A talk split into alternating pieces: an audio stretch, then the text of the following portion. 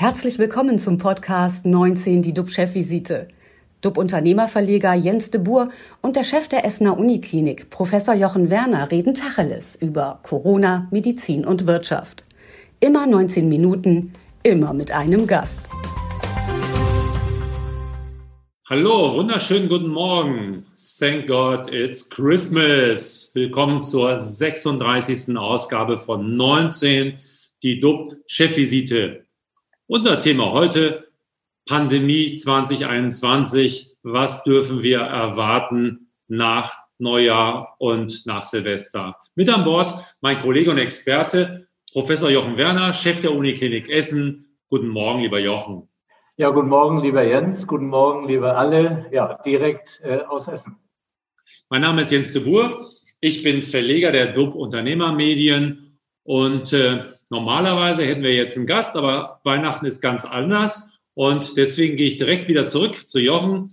Und äh, wir haben uns entschieden, die letzten Monate Revue passieren zu lassen und eben einen Blick in 2021 zu wagen.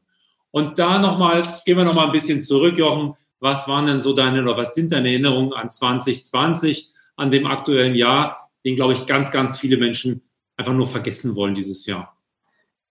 Ja, ich weiß gar nicht, äh, ob das jetzt auf mich zutrifft. Ähm, ich hatte von 2020 ganz große Erwartungen. Ich habe einfach gedacht, das ist das Datum, ja, schon alleine 2020. Und 2019 war ich sehr, sehr viel unterwegs, habe immer mehr Startups kennengelernt, Digitalisierung, hatte Pläne, wie bringen wir die Startups alle bei uns rein ins Klinikum, dass die eine Plattform haben. Und dann kam der Januar und ähm, dann kamen diese Nachrichten aus Wuhan und die hatten mich schon skeptisch gemacht, muss ich ehrlich sagen. Äh, wie wird sich das weiterentwickeln? Dann kam ja irgendwann die Information, dass äh, das auch von Mensch auf Mensch weitergeht. Ja, und dann waren wir schneller äh, in dem ganzen Thema drin als gedacht, weil wir hier an der Essener Uniklinik eine 89-jährige Patientin bekamen, die angekündigt war mit Durchfallerkrankung, so wie das eigentlich täglich passiert. Und genauso ist sie damals auch versorgt worden. Ganz normal mit den Schutzmaßnahmen, wie man das dann äh, macht und äh, ging alles so seinen Weg. Und leider ist diese äh, Patientin sehr schnell ähm, ateminsufficient geworden, so nennen wir das, wenn die Patienten immer schlechter Luft bekommen dann ist eine Computertomographie der Lunge durchgeführt worden und man sah ein Bild, das man noch gar nicht so kannte. Das kannten die Radiologen natürlich aus der Weltliteratur und das passte zu 100 Prozent zu Covid-19. Und so hatten wir unseren ersten Covid-19-Fall am Essener Uniklinikum und leider war es dann auch so, dass das die erste an Covid-19 verstorbene Patientin in Deutschland war. Und äh, das hatte natürlich nochmal äh, besondere Aufmerksamkeit erregt. Wir hatten die Ministerien informiert und ähm, das war schon äh, etwas, was uns sehr, ähm, ja, ich sag mal, auf den Boden der Tatsachen gebracht hat, gleich zu Beginn äh, dieser Pandemie.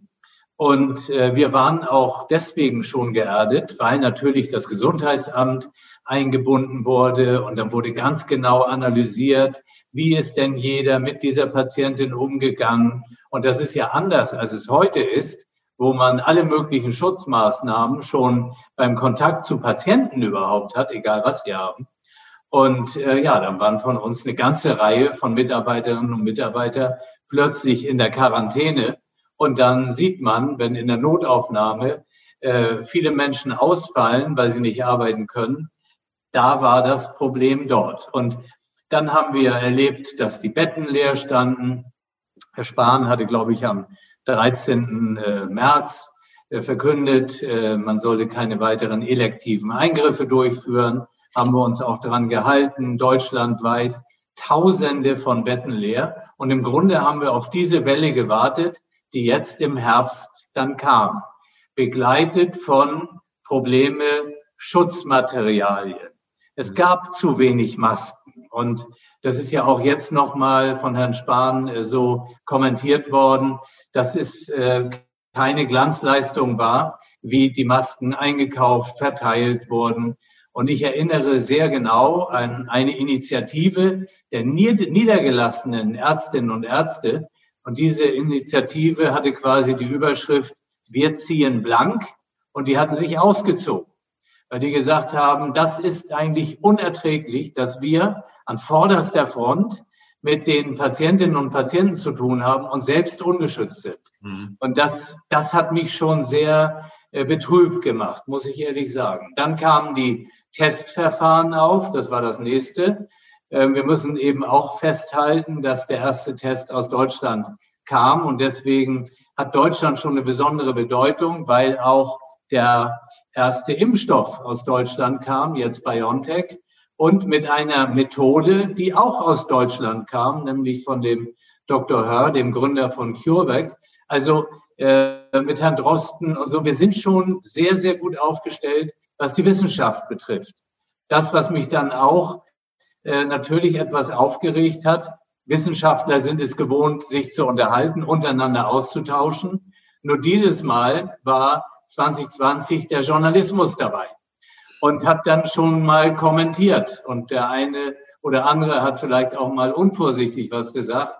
Ja, und da kam dann Unruhe auf. Und wir kommen in den Sommer. Der Sommer hat uns Ruhe gegeben. Wir konnten alle mal durchatmen. Und da kommt aber die entscheidende Frage auch auf. Hat man im Sommer alles ausreichend gut vorbereitet?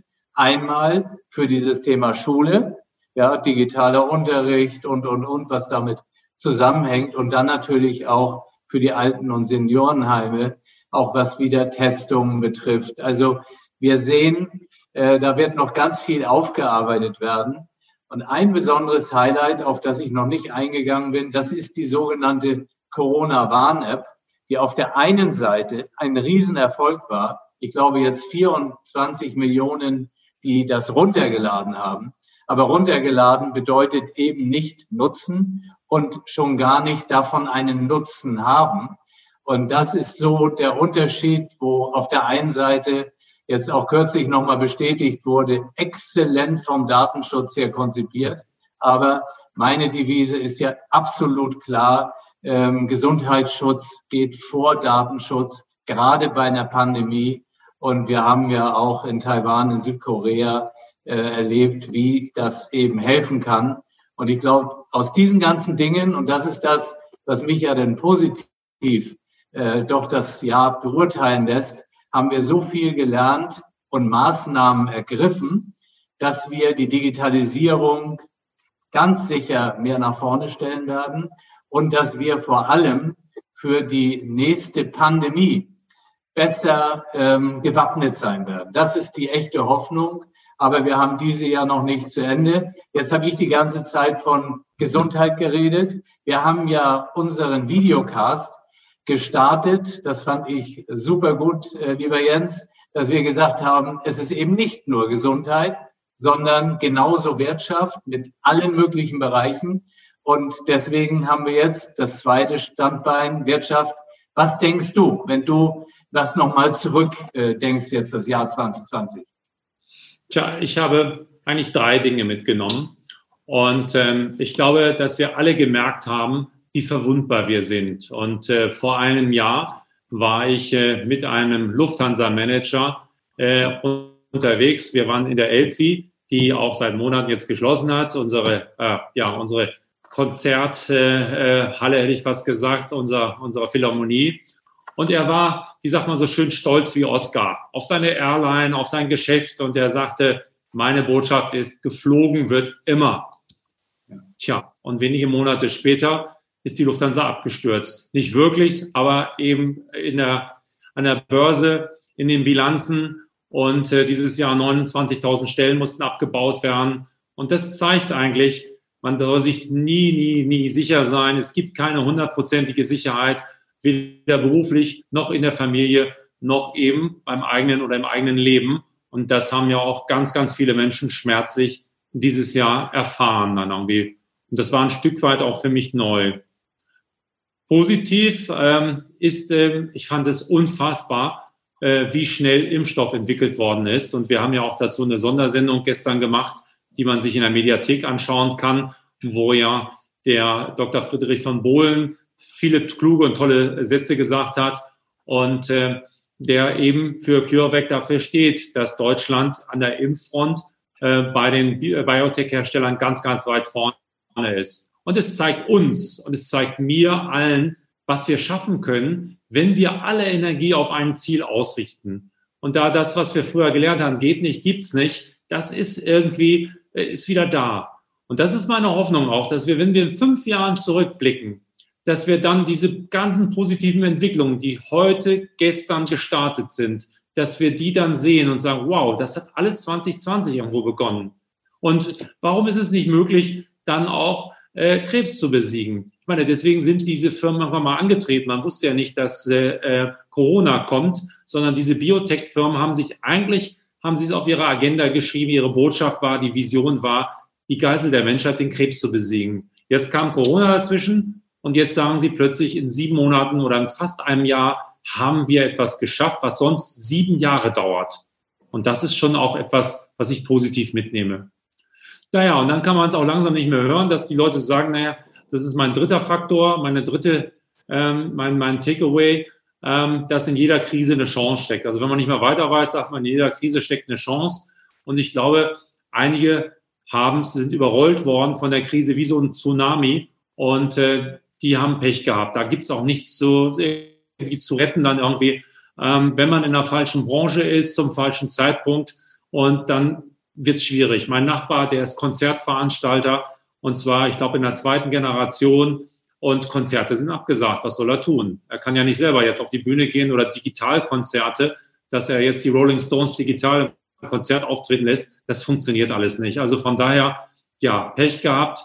Und ich selber habe äh, Glück gehabt. Und äh, wir haben im Jahr 2020 das Thema Video, das, was wir jetzt machen, für uns entdeckt und daraus ein Business entwickelt. Und wer hätte quasi vor sechs Wochen äh, gedacht, dass wir beide hier jetzt sitzen und täglich eine Sendung machen dann irgendwie.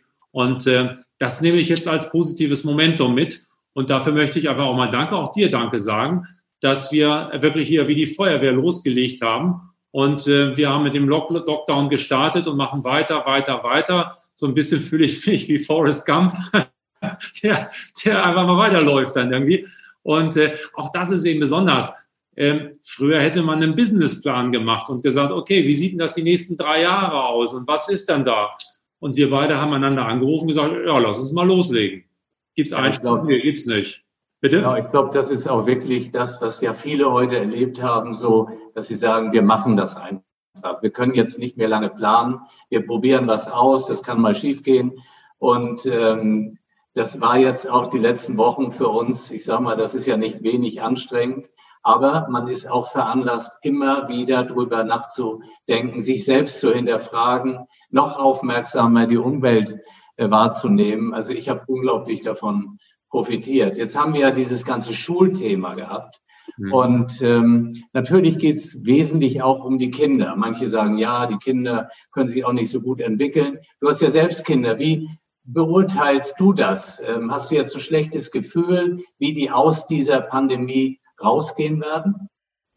Das ist äh, ja schwer zu sagen. Also sicher für mich ist, dass wir gerade mitten in einer riesigen Revolution sind, dass sich die Welt gerade massiv verändert. Und zwar so sehr, wie wir uns das noch nie haben erträumen können und, und jemals gedacht haben. Also ich glaube, das Jahr 2030, was ja jetzt quasi neun Jahre entfernt ist, das ist Science Fiction pur, was wir da erleben. Und das haben wir uns alle in den kühnsten Träumen, aber auch Albträumen nicht vorstellen können. Viele Jobs sind weg, viele Branchen wird es gar nicht mehr geben. Und äh, wir hoffen, Stand jetzt, es wird schon etwas Neues kommen dann irgendwie, was uns mitnimmt. Und ich glaube, das ist auch etwas, ja, was wir den Kindern mitgeben können. Sie sollten auf Bildung setzen. Bildung verspricht Hilfe. Und äh, deswegen habe ich meinen Sohn Josh auch immer frühzeitig mit auf Reisen genommen, dass er mich begleitet hat, damit er merkt, wie draußen die Welt tickt, was da los ist, welche Veränderungen da sind. Das kriegt man nicht zu Hause alles mit. Da sind wir jetzt natürlich privilegiert, dass wir reisen konnten, dass wir auf Festivals gegangen sind, auf Digitalfestivals. Und da waren wir zusammen, als er 14 war, er ist jetzt 17, vor drei Jahren in Texas. Und da hat er eben gesehen, was passiert alles für die Zukunft. Da gab es Vorträge über die Zukunft, über die Digitalisierung, wie verändert sich die Gesellschaft. Und äh, das sind keine Messen wie in Hannover, wo man Hannover Messe, wo man sich Maschinen anguckt, sondern es treten Leute auf, stellen sich auf die Bühne und erzählen, was sie glauben, was es in drei, vier Jahren geben wird. Das eben, was hat Apple vor, was hat Google vor und was wird daraus für uns erwachsen dann irgendwie. Und ein, ein Plakat, das sehe ich noch von meinem geistigen Auge, das wurde ganz groß angekündigt. Das war sozusagen da und da stand dann Privacy is dead. Also das Privatleben wird tot sein. Wir werden kein Privatleben mehr haben, weil wir komplett uns über Devices quasi, Devices eben wie Handys, wie, wie andere Dinge, werden wir immer, wird, wird man wissen, wo jemand ist. Also früher haben wir ja alle mal, was war das, der Alte oder Derek geguckt und das war das Erste, was man gefragt wo waren Sie gestern Abend? Das brauchst du gar nicht mehr, weil man weiß, wo du gestern Abend warst und was du getan hast wie dein Herzschlag war, wie du dich gefühlt hast. Die ganzen Daten sind alle da und das werden wir in ein paar Jahren ähm, erleben sozusagen. Also deine Frage nochmal. Ich glaube, Kinder sollten mehr denn je auf Bildung setzen. Sie sollten Englisch kennenlernen und sie sollten auch mit Technik, mit Technologie zu tun haben, vielleicht mal ein bisschen Coden lernen und dann sind sie bestens für die Zukunft gerüstet, die auch spannend sein kann, aber anders, als wir beide sie erlebt haben. Zu dir, du hast auch Kinder. Wie siehst du das?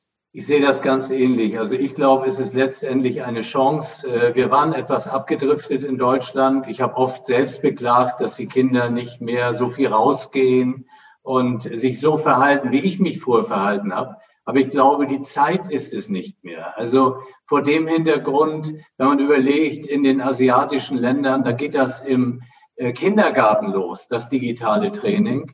Und hier haben wir heute die Situation, kein WLAN an den Schulen, äh, Hardware sowieso nicht. Und ich glaube, jetzt ist man aufgewacht, es muss sich was verändern und die Kinder werden es nutzen, weil die damit auch besser zurechtkommen. Das, was mich jetzt äh, schon wieder etwas beunruhigt, das ist wie Corona auch das ganze Thema Klimawandel total an den Rand gedrückt hat. Und das ist das, was mich dann mit den Kindern eher beschäftigt. Wie gehen die in die Zukunft? Wie wird sich äh, ja, das Klima verändern? Äh, die ganze Natur. Dieses Thema dürfen wir nicht aus den Augen verlieren. Und äh, das wird nicht an den Kindern liegen, aber an uns. Wir müssen darauf achten, dass das wieder ähm, auf die Agenda kommt, sobald das andere ein bisschen ruhiger wird oder eigentlich schon parallel dazu. Aber diese Entwicklung, Jens, sag mal, ähm, du hast das vorhin angesprochen mit den Videokonferenzen, auch euer Format. Hast du denn in diesem Jahr irgendwann ein Gefühl gehabt, meine Güte, das Unternehmen, das du aufgebaut hast, ja, wie, wie wird es jetzt weitergehen? Passiert dem Unternehmen was? Wie war es bei dir? Also meine Ängste wären, glaube ich, größer gewesen, wenn es, äh, das klingt jetzt zynisch oder klingt komisch, wenn es Corona nicht gegeben hätte, weil wir waren sehr, sehr, sehr printorientiert, printlastig und haben eigentlich durch diese, durch diese Welt die wir uns erschlossen haben, sind wir neue Möglichkeiten haben wir gefunden. Also man muss sich das so vorstellen, ich habe die Medienbranche wie einen gigantischen Adventskalender plötzlich gesehen und ich habe jeden Tag eine Tür geöffnet, nur dass es nicht da Süßigkeiten gab, sondern plötzlich irgendwelche Ideen für die Zukunft, äh, wo alle noch gar nicht wussten, dass die so existieren, wie zum Beispiel eben so ein Format. Und daran haben wir dann gebastelt. Vor einem Jahr hätten wir dieses Format, äh, auch wenn wir ein anderes Thema gehabt hätten, hätte es nie eine Chance gehabt, weil niemand hätte zugeschaltet. Und von daher ist das schon eben auch was Besonderes. Und äh, so gesehen freue ich mich auch auf die Zukunft und auf die Ideen, die man jetzt sozusagen nutzen kann. Umgekehrt, wie war es bei dir, Jochen? Also ja, ich stecke natürlich hier mittendrin in diesem ganzen Krankenhaussystem und ähm, ich glaube, man muss trotzdem versuchen, immer noch ähm, einen kleinen Schritt vorauszudenken ähm, und kann sich nicht zu sehr in Einzelschicksale reinversetzen, weil man dann wirklich verrückt wird. Ähm, wenn du überlegst, wie manche hier unter Druck arbeiten, wie ähm, mit, Mitarbeiten, also Kolleginnen und Kollegen ausfallen, weil sie vielleicht infiziert sind, weil sie in Quarantäne sind. Die Arbeitslast wird größer, die Patienten kommen noch häufiger, sie werden beatmet und du spürst das. Ich werde es nicht vergessen, wie mir ähm, eine Pflege, äh, Pflegekraft letztens sagte, also das vergessen Sie nicht, wenn Sie sehen, wie die Menschen, wenn sie denn gestorben sind, in schwarzen Leichensäcken hier rausgetragen werden.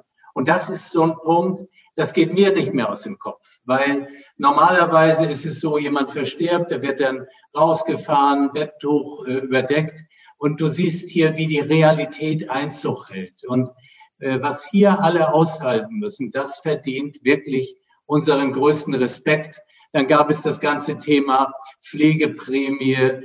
Ähm, das war ausgerufen von der Politik. Dann war es aber letztendlich nicht auf die Krankenhauspflegenden gedacht, sondern auf die Altenpflege. Am Schluss hat diese initiale gute Idee auch Schaden äh, äh, verursacht an den äh, Krankenhäusern, weil nur ein Teil überhaupt gefördert wurde. Äh, viele Krankenhäuser sind wirtschaftlich am Anschlag. Es werden einige schließen müssen, auch nächstes Jahr. Und die Mitarbeitenden äh, fragen sich natürlich, warum bekommen wir nicht eine extra Prämie? Und deswegen, wenn man dann ins Geld kommt, das ist schwierig. Das beeinflusst mich wirklich. Also dieses ganze äh, Thema Pflegenotstand. Aber wir kommen auch bald in einen Ärztenotstand. Also das ist nicht so weit weg. Wir reden nur über die Pflege. Wir müssen im Kopf behalten, es gibt heute schon Stationen, auch gerade in den neuen Bundesländern, die haben teilweise erheblichen Ärztemangel.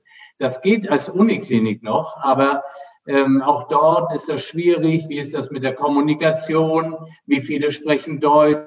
Und all diese Dinge. Das ist nicht einfach. Also, wenn man eintritt in die Materie Krankenhaus, ein Fass ohne Boden, wir haben ganz viel zu verbessern. Meine Frage ist jetzt mal ein ganz harter Schnitt. Wir haben uns natürlich auch etwas kennengelernt. Ich dich als begeisterten Fußballfan, bei mir ja auch. Ähm, wie hast du diesen Freizeitteil, sage ich mal, jetzt erlebt in 2020? Äh, na gut, ich bin ja erstmal St. Pauli-Fan und das ist für mich natürlich ein schwieriges Thema und ein schwieriges Jahr. Wir spielen gegen den Abstieg. Und äh, was ich aber auch mit dem Verein verbinde, sind tolle Erlebnisse mit Freunden.